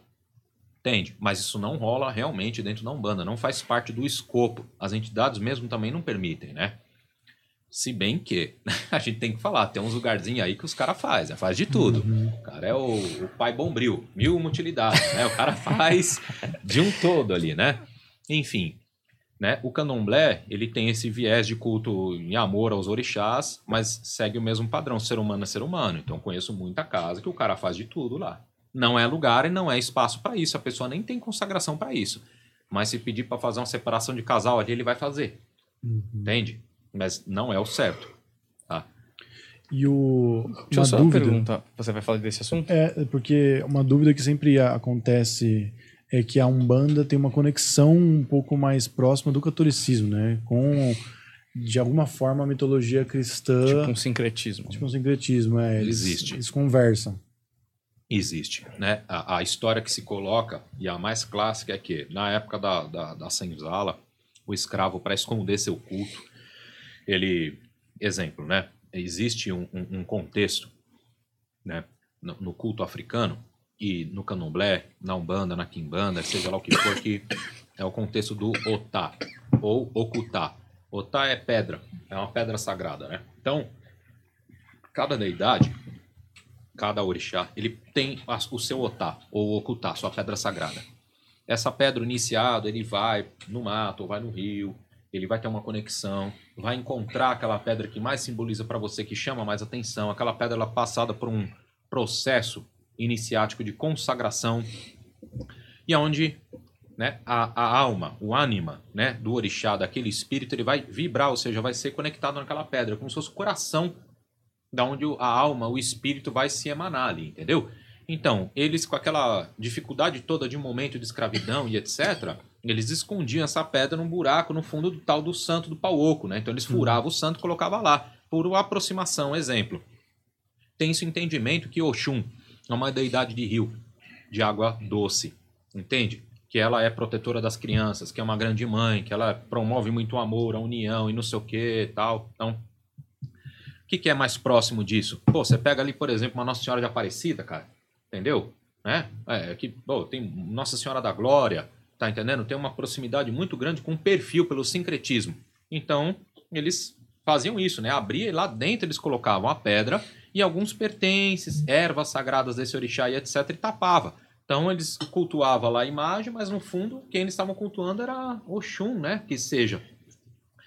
Né? Essa é a história que o pessoal coloca, entendeu? Então, isso veio se perpetuando pelo tempo. Eu não conheço nenhum terreiro de Umbanda que não tem um altar católico. Lá em cima está o quê? Oxalá, que seria sincretizado com Jesus Cristo. Né? O Jesus com o braço aberto, que seja, né? E depois tem né, uma ordem de hierarquia, né? São Jerônimo, São Jorge, São João Batista, entendeu? Nossa Senhora dos Navegantes, a própria Nossa Senhora de Aparecida, etc. Né? Então, é, o que, que entra nessa aproximação? É porque uma rama, né, ou um caminho da Umbanda, ele teve essa proximidade com o Espiritismo e com o catolicismo popular. Entendeu? O próprio Zélio Fernandino de Moraes, a família dele era espírita. Né? A, a manifestação dele, em 1908, foi mediante uma mesa espírita, uma doutrina ali, uma sessão espírita kardecista, né? que a família dele participava. Entendeu? E aí é, se instituiu isso, né? essa questão. Então, você pega até é, linhas, né, textos antigos de Umbanda falando sobre linha de, de como é que fala? De Nossa Senhora de Aparecida, dando a entender a questão para Oxum, entende? É esse sincretismo, tá? É, e tem um outro ponto também que a gente percebe, tá? Relato de antigos. Isso tem coisa descrita, mas é mais relato de antigo, de falar que havia muita perseguição policial com religiões de cunho de matriz africana entende? Preconceito mesmo, entende? De polícia entrar no terreiro, sair arrebentando todo mundo, falar, ah, aqui está sendo feito macumba, entendeu? E aí, o altar até católico entra nesse contexto de disfarçar a situação ali, né? Uhum. Mas isso se perpetua até hoje. Entende? Eu conheço um bandista que você pergunta pro cara, fala, não, eu não sou católico, não vou em igreja nem nada, mas ele frequenta o terreiro e lá dentro rola, cara. Pai Nosso, Ave Maria, tal, essas coisas, entende? Foi uma das coisas que me desestimulou assim, a questão da Umbanda, porque eu nunca fui af tão afeito como eu disse. Né, questões cristãs e católicas, eu não entendia, cara, porque a minha cabeça é muito racional para entender certas coisas. Então, como que, exemplo, um índio, o espírito de um índio, que é tido na Umbanda como caboclo, que foi, é, assim, violentado nas terras dele, tá entendendo? Desce um monte de português aqui, entendeu? Entregando espelhinho para pegar as indiazinhas. Aí o cara vê a família dele estuprada, a mulher morta, ele com as terras roubadas, entende? Pô, na frente vem o padre, o capelão, né? Abençoando todo mundo lá é, em nome de Jesus. O cara tem que trocar o nome dele, sagrado que ele tinha para João, não sei o que lá, entendeu? É tudo nome católico, certo? E aí ele morre, certo? Mediante essa Pô, essa escravidão, essa coisa horrorosa que aconteceu. E depois de morto, ele volta ainda, cara, como espírito na frente do altar e fica rezando um Pai Nosso Ave Maria, cara. Entende? Pô, haja sangue frio pra esse espírito ser assim. Ah, porque é espírito evoluído. Pô, não sei não, cara, entendeu? Eu acho que tem muita coisa confusa nessa história aí. Própria questão dos pretos velhos, dos africanos, entendeu?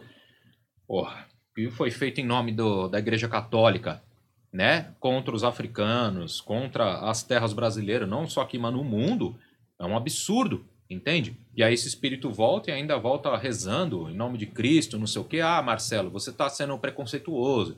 É um espírito que evoluiu. Eu não sei, eu não sei. Eu não estou do lado de lá ainda, não estou com pressa de ir também, mas eu não sei para descobrir tudo.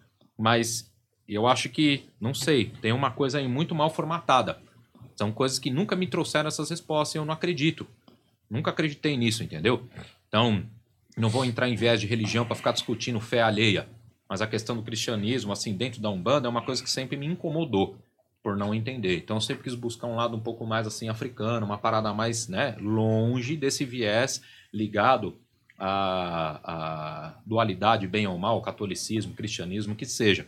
Mas isso é muito frequente na Umbanda. Existe esse sincretismo até hoje? Existe, cara. Tem gente que se sente muito confortável. Eu conheço dirigentes, cara, que tem um terreiro que o cara. Nossa, tem várias imagens muito bonitas, entendeu? Imagens barrocas e tal. E ele toca Umbanda lá dele, e o altar dele é lotado de imagem católica. Inclusive, nas festividades católicas, é onde ele aproveita para fazer o sincretismo com os determinados orixás. Uhum. Então, Teve agora Nossa Senhora dos Navegantes, né? Agora em fevereiro, o pessoal lotou as praias para fazer louvação para Iemanjá, Sim. né? Aqui no, no Brasil. Né? Iemanjá aqui é louvada no mar. Na África, ela é louvada no rio. O culto dela é ligado a rio. rio rios pequenos, né? Rio de fonte pequena que está bem fininho, né? São rios específicos, não é rio de, de, de água, de abundância. Né? Mas existe essa situação. Para o africano, exemplo, quem é o orixá que está dentro do mar, ele quer louvado é o louco Olokun, entende? Olokun CNAD. É um orixá que responde dentro do rio. O orixá esse que é, aqui no Brasil parece que tomou a forma, virou Iemanjá, entendeu? o pessoal cultua Iemanjá no, no mar. Desculpa, eu falei Olokun no rio, não, é Olokun no mar, entendeu? Então houve essa, essa questão, né? Enfim, é, mas a Umbanda hoje você encontra essa questão de sincretismo. E assim, eu acho que tudo vai de acordo com o público, né? Porque tem isso também. Imagina, aquela senhora que recém saiu, que nem você falou, a dona Neide lá que saiu ali de um, de um catolicismo, estava acostumada com ela quer uma ajuda espiritual, ela encontra na Umbanda um reflexo, né? Um algo bom de ver, pô, aqui o cara também, né? É, cultua, acredita em Deus, em Jesus, né? Na, na, na, Santi, na Santíssima Trindade, etc. Só que assim, tem o apoio de uma entidade vindo ali, me ajudar e tal. Então, assim, eu entendo que religiões são formadas para atender, de acordo com o espiritual, elas são formadas na Terra para atender necessidades dos homens. Entende? A, a, a, do ser humano se conectar com o sagrado. Né? O religare. Daí que vem a palavra religião, que é religar a pessoa com o sagrado. Então, essa pessoa que sai ali de um catolicismo, no cristianismo, ela encontra esse reflexo na Umbanda, né? Também. Entende? É difícil, que nem você citou. Como é que eu vou pegar essa senhora e enfiar lá dentro do terreiro de Quimbanda? Entendeu? Uma situação que é totalmente avessa. Ela não vai se sentir bem, não vai querer. Por mais que o que eu estou falando ali seja algo bom para a vida dela, queira fazer algo bom. Mas o ambiente é inóspito. Uhum. É um uhum. ambiente agressivo, sombrio. É pelo menos o que a gente faz, né? Entendeu? Porque tem umas aí que. Porra, aí também não dá, né? Uns negócios, não vou citar nome, porque é. Os caras fazer, entendeu? Serenata com, com o orixá, não sei, cara. É, é, tá aí, né? É informação pública, não é nossa, né? Mas, enfim, rola isso daí, entendeu? Aí, nesse viés todo que você tinha me perguntado, o que, que entra a Kimbanda nisso tudo? Eu vou te ser bem sincero, não tem como rastrear da onde começou a Kimbanda.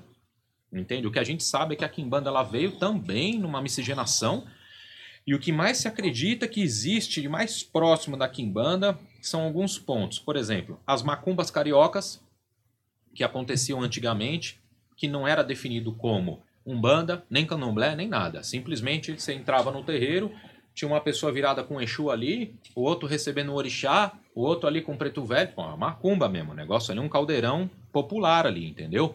De, de situações onde não se tinha muito aquela ideia de bem ou mal, de o que se está fazendo aqui é certo ou errado, não. Era para atender cliente e acabou, entendeu? Isso é um movimento forte que teve das macumbas cariocas, né? Você existe também um outro movimento, que é a tal da cabula, entendeu? Que é um culto mesmo que teve. Cabula, os calundus, que são cultos, né? Vamos dizer africanos, mas são cultos de diáspora também africano, de resistência. Isso tem muito, teve muito ali na região de Minas Gerais, entende? Para os interiores mesmo, onde lá teve muito quilombo de africano, de angolano mesmo, sabe? E eles tiveram também essa questão da resistência, de manter o culto vivo do avô, das pessoas ali, entendeu? Então, se acredita que a Kimbanda ela começou nisso. E a história que eu tenho é que assim, a gente se baseia no que os antigos trazem, né? Mas é difícil de você rastrear e falar, ó, aqui foi um marco zero que começou, entende? O que se acredita é que houve uma evolução tanto dessas macumbas cariocas, essa situação, e assim, né? Teve vários autores umbandistas do passado, como Aloysio Fontenelle, Lourenço Braga, são autores antigos, que foram os primeiros que começaram a, a, a a, desenhar essa ideia de Exu e diabo, bem e mal. Então, a Umbanda, a luz, o bem, a Kimbanda, o mal, a maldade, entendeu? O lado obscuro e negro da força, sei lá. Então, existe esse viés através desses autores. Diga-se de passagem, autores umbandistas, tá? A gente começa a ter autor de Kimbanda de 10 anos para cá no máximo, entendeu? Que começa a escrever sobre Kimbanda, desassociado de Umbanda entendeu? Porque não tem como admitir. Como é que você vai entender, então, por exemplo, né? Um, um rabino, certo? Um sacerdote de religião hebraica, de tronco, né? a situação toda ligada ali à religião hebraica, né? Dos judeus, ele lançando um livro para falar sobre catolicismo. Não tem nada a ver. Eu não aceito isso. Uma pessoa que é da Umbanda vir dar pitaco de Kimbanda, porque a gente não faz isso, né? O que eu estou explicando aqui falando de Umbanda, a minha ideia, é porque eu vivi. Eu tive um sacerdócio feito na Umbanda, eu tive minha passagem, tudo isso aí eu vivi, né? E a gente fala de coisa que a gente vive, né? Agora, o cara vai e, naquela época, né? Com toda a pretensão, ele vai se, e, e, coloca todas essas informações aí a público através de livro e etc cria-se no imaginário popular essa história. Então, o Exu ficou tratado como se fosse o marginal da história ali, entendeu? A periferia do assunto. Então, o Exu acaba virando o quê? Né? Espírito de é, bandido, de assassino, de estuprador, a pombagira é a prostituta e não sei o quê. Cara, Aquilo jogou o nome de Exu na lama, assim, né? Na situação. E cria-se o imaginário popular. Então, já que vocês querem entender como uma coisa do diabo mesmo, entendeu? Começa a se engrossar. Então, você começa a ter casas onde só tem, né? Não é uma casa de Umbanda, mas uma casa espiritual de Exu, né? Na verdade. E ali o que, que o cara faz? Ah, eu só toco a Kimbanda aqui, tá entendendo? E aí começa-se a ter uma, reunião de fatores ali, né? Onde que tem a entrada desses nomes que são, são de esoterismo, de ocultismo, que nem Lúcifer, Beelzebub, Astarote, não sei o quê. Foi através desses autores que começam a inserir nomes de ocultismo, de magia negra europeia, né? Não tem-se a Santíssima Trindade, Deus Pai, Filho e Espírito Santo lá, que é os três, né? Então, dentro da, da, da, da, dessa, desse outro lado também tem a trindade do inferno, né? A trindade caída. Então você tem Lúcifer, Beuzebu, Astarote, entendeu? Então em oposição à luz, aquela ideia de anjo caído, os caras gostam disso, entendeu? Então fizeram meio que o negócio parece até para dar um apavoro mesmo, dar aquela aversão mesmo, né? É, por exemplo, você pega um satanismo de, de Lavey, né? Do Anthony Lavey, que vem trazendo a questão do satanismo e tal. Cara, não tem como levar muito a sério aquilo. Eu sei que tem seguidor e tal, mas, pô, aquele satanismo do Lavey é mais um anticatolicismo do que qualquer outra coisa, anticristianismo. Entendeu? Todos os rituais do cara são contra Jesus, contra. Mas, cara, quem é satanista mesmo tá pouco se lixando com o negócio de Jesus, de Cristo. Ele sabe que o problema não tá ali. Mas o cara tinha alguma rixa muito forte, entendeu? Para querer tudo sempre bater na mesma tecla. Então, a gente sabe que a Kimbanda, ela surge em quilombo entendeu? Nos quilombos. Eu vou te, é, é, parafrasear aqui frases do meu antigo sacerdote, né? Que ele fala, né? A quimbanda ela surge como uma forma de resistência dentro do quilombo, onde você tinha o braço armado do quilombo, o braço guerreiro, que eram os quilombolas que saíam para a guerra e etc. E você tinha o braço espiritual, porque rolou muita feitiçaria nessa época aí contra senhor de engenho, contra governo, e rola até hoje, né? Na surdina, mas rola. Então, a Kimbanda ela entra com umas práticas espirituais desses negros, né, que estão buscando a sua libertação, como forma de libertação da alma também. Tá entendendo? É o resgate daquilo, né? E aí a escravidão acaba, né? É, pelo menos, né, no papel ali acabou. É, a, a coisa a Kimbanda vai caindo para a marginalidade.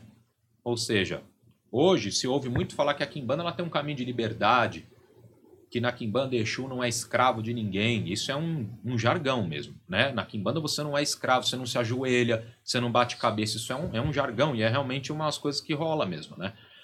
E aí o que que ocorre? Tudo porque né, se busca essa ideia da libertação de alguma escravidão. Então, se lá atrás se buscava a libertação da escravidão mesmo física, hoje a Kimbanda ela tem um pensamento de libertação da escravidão espiritual. Por quê? É o que a gente ouve pessoas que vêm até a nossa mesa e tal, pessoas que são literalmente escravo, cara, dentro de outras religiões, em terreiro, em sei lá onde, assim, outras é, linhas, e são até negadas de certo conhecimento, são negadas e desprovidas de querer. Parece que o, o sacerdote não quer que a pessoa avance na vida, quer que deixe a pessoa como escravo, um burro cego, entendeu? A Kimbanda ela, ela vem quebrando esses grilhões. Então, na Kimbanda, para nós, Exu não é escravo, né? Tem o dito que a gente costuma falar, esse meu sacerdote falava. Na quimbanda, o médium, ele não é cavalo, ele é cavaleiro. Porque na Umbanda e outras religiões se fala ah, o cavalo, dá dando a entender um médium. Por quê? Porque a entidade ela monta, ou seja, incorpora para dar os seus atendimentos, entende? E na Kimbanda é, ocorre o inverso. Não que a gente monta na entidade, mas existe uma parceria com a entidade. Tá entendendo? Exu é mestre para nós. Exu ele é aquele que vai ser a luz na escuridão para te trazer a iluminação. Só que a forma que ele faz isso às vezes é agressiva, porque ele vai te colocar de frente com os seus piores demônios, entende? A sua sombra interior, a sua psique que você não quer olhar, que é uma gaveta que você vai jogando um monte de tranqueira lá durante a vida e um dia você vai abrir para ver o que, que tem lá dentro. Então isso daí a Kimbanda mexe, entendeu? Com a sombra do ser humano, né? Então, é, se a gente pudesse rastrear essa ideia da quimbanda, ela surge nessa questão de quilombo, houve essa questão das macumbas cariocas e uma miscigenação que veio se mesclando. Então você pega, por exemplo, gente que fazia parte de ordens esotéricas, ordens espirituais, que encontra semelhanças nisso. Entende? Por quê? Porque o poder de ação, de realização de Exu na Kimbanda ele é muito forte. Porque ele está sem grilhão. Ele não está preso, amarrado. Ele não está acorrentado a uma lei que faça ele entender que ele tem que responder entre bem e mal e etc. Simplesmente ele está solto. Exu, a gente costuma dizer que Exu, ele está inserido em religiões, como a Umbanda, Candomblé e etc., Jurema, Catimbó, que seja. Mas a verdadeira casa de Exu é a Quimbanda. É a casa onde Exu é livre, Exu é rei, Exu é senhor. Que você conhece a verdadeira face de Exu. Porque cansei de ver na minha vida médios e pessoas que, oh, trabalhava com Exu mais de 10, 20 anos. Cara, pisa na Quimbanda, o Exu vem totalmente diferente, revira a pessoa do avesso e fala, cacete, o que, que é isso? O que aconteceu comigo? Falei, é, é seu Exu, cara. Entende? É o jeito que o Exu é mesmo, a natureza dele. E isso acontece o tempo todo. Então, o Exu nessas religiões ele tá travado, cara. Ele tá tipo com um cabresto na boca e fica ali, entendeu? Sendo seguido uma regra. Por quê? Né? Um ditado que a gente fala, ser tudo ditado de mais velho, né? Que Exu, às vezes, ele, ele. Você tem um problema aqui, certo? No, no, no, no muro. Tá? O muro tá trincado. Né? O normal você mete um reboco ali, passa uma tinta tal, tudo certo. Exu não gosta disso. Ele prefere derrubar o muro, construir um muro novo, para não dar problema de forma nenhuma. Só que esse derrubar muro é doloroso, é sofrido, gera perca, sacrifícios pessoais, mas no fim é algo bom, entende? Isso é uma ordenança de um mestre espiritual, entende? Um guia espiritual verdadeiro que está no seu caminho para te orientar, né? E aí, essa grande diferença é o trabalho que o Exu faz, entende? Ele prefere derrubar um muro e construir um novo do que remendar algo. Quando você passa, essas pessoas passam a entrar dentro da Kimbanda e ver essa natureza, a face de Exu, que é agressiva, entende? Acontece isso, né? Acontece esse choque, a pessoa, né, se afronta com isso, né? Mas não é algo ruim, né? É uma forma só de você enfrentar certas coisas. Normalmente caminhos de mão esquerda, né? Left hand path, que é o caminho de mão esquerda, eles te colocam de frente com os seus piores pesadelos, demônios, né, para você enfrentar. Enquanto o caminho de mão direita ele procura fazer com que você olhe apenas para cima, entende? Como fim último de você se conectar com o Criador, o caminho de mão esquerda ele fala para você se evoluir com o seu meio e você se autodeificar. A, a grande macete de caminho de mão esquerda, seja ele qual for, luciferianismo, satanismo, a quimbanda, seja lá qual caminho que for, de caminho de mão esquerda é a autodeificação. É escapar dessa roda de sansara aqui, desse, desse desse hospício espiritual que a gente vive aqui, que é a Terra, de ficar encarna e desencarna, encarna e desencarna, encarna e desencarna. Entendeu? Tem gente, né? A doutrina espírita não concorda com isso, a Umbanda também não. Mas a nossa visão hum, é que isso não é bom. Ficar encarnando, desencarnando, encarnando, desencarnando, entendeu? Que nem espíritos de Exu, esses caras não encarnam mais. Eles pularam, eles driblaram a lei de, de, de reencarnação. Entende? Cara, o budismo fala isso. O hinduísmo também fala isso. É porque que ninguém critica os caras, critica a gente. Então, assim, essa roda de Sansara, essa questão de encarnação, na verdade a gente vê como um mecanismo, né, um, um mecanismo, uma engrenagem de escravidão. E é como eu já disse, a Kimbanda ela luta contra essa questão da escravidão dos grilhões. Entende? Eu torço para nunca mais ter que voltar aqui, porque isso daqui, pelo amor, né, cara? Imagina. Ter que voltar aqui de novo, rapaz. Encontra uns perdidos aí na terra de novo, você tá louco, não aguento. Então, assim, é, são coisas que a gente tem grandes diferenças, entende? Né? Outras doutrinas espirituais falam, não, a reencarnação é bom, é, é uma chance do espiritual do divino tá te dando para você e tal, né? A gente não enxerga dessa forma, entende? Na verdade, se encarna e desencarna, cara, você vê muito aquela questão do filme lá, é um filme, né? Mas tem muita verdade ali por trás espiritual, que é o Matrix, né? Hum. A questão do, do, do, cara tá preso, tá cego, tá não sei o que, tá virando bateria pros outros, entendeu? Então, as pessoas têm que botar um pouco a cabecinha para fora da caixa e questionar o seu ao redor. É porque o dogma da sociedade é não questionar. Como você falou, a maioria da sociedade tem um dogma ali cristão. Né? Mas e se? Quem é que questionou? Quem tem coragem de questionar certas coisas? E por que não faz? Então é, é meio complicado. Chega uma hora que o ser humano tem que se afrontar, cara. E afrontar certas coisas ali para ver. Porque senão você vira Sabe, cara? Aquele boizinho, entendeu? Indo na manada. E isso é uma coisa que tem que ser questionada, né? Então, a parte da Kimbanda, ela luta realmente contra isso. A forma que Exu usa para realizar essas coisas é um processo de catarse, entendeu? De quebra de ego, entendeu? De quebra de vaidade, de orgulho mesmo, entendeu? E ele faz isso com um, um ar muito primoroso da forma como ele atua, né? É, essas entidades, né? Então, assim, é óbvio que de lá para cá, assim como existiu vários tipos de ramos de umbanda, de candomblé, na quimbanda também, entendeu? Você tem quimbanda, né, é, Nagô, você tem quimbanda Mussurumim, você tem quimbanda Xambá, tem quimbanda brasileira, quimbanda Almas em Angola, quimbanda Congo, quimbanda com quê, quimbanda com K, quimbanda não sei o quê. Então, tem várias formas também, entende? A Umbanda também, você tem Umbanda Sagrada, Umbanda Esotérica, Umbanda Branca, Umbanda enfim, de diversas é, denominações, né? Então, dentro desse contexto, né, do que é essa questão espiritual, do que a Kimbanda era, fica só difícil da gente rastrear o início. O que a gente tem uma ideia é que houve um fluxo ali, em algum momento da macumba carioca, com esses ditos aí, esses entendimentos e informações de ocultismo que o pessoal tipo associou. Não, a figura de Exu é diabo, então vamos associar vamos mesclar e fazer um culto aqui formatado em cima de magia europeia, magia negra europeia. Não longe, tá?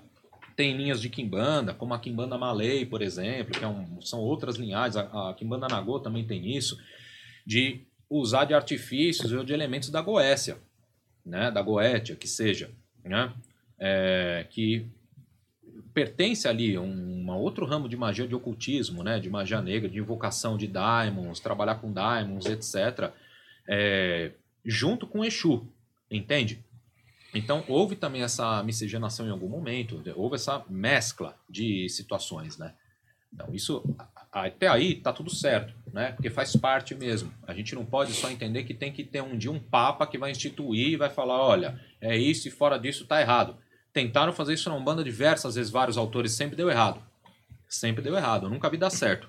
Vários autores que vieram tentar professar suas ideias e falar que aquilo era o certo e sempre deu errado, cara, entende? Então, eu espero que na Kimbanda também nunca aconteça isso. Que eu sou o primeiro cara que não concordo com essas ideias, entende? Cada um tem uma ancestralidade. O que a gente não pode entender, pular fora são nessas regras básicas que eu comecei a citar. No começo é o quê? Pô, não existe iniciado sozinho. Não tem um cara que fala que aprende por apostila, tem que ter um mestre, algum caminho, tem certos pilares que é comum em toda casa de Kimbanda, entende? Mas a forma como isso, essa doutrina vai ser jogada para frente, cada um dá o seu tempero, né? Cada um mexe na sua panela do jeito que acha melhor. É um outro ditado também. Olha, eu queria agradecer muito a você por ter vindo aqui e, e ao Andrige, que está aqui. Vocês não viram, mas está aqui é. também. É. É, você nos proporcionou um papo extremamente interessante. Eu espero que você retorne para a gente conversar sobre uma, diversas coisas que a gente não conversou, não é? Vamos falar. E é isso. Muito obrigado. Se você tiver algum recado para a galera é, que você queira dar, Olha, esse é o momento eu queria deixar aqui o contato, né, o Instagram do, do templo, né? É, eles se encontram no Instagram como arroba Dianda Kimbanda, né?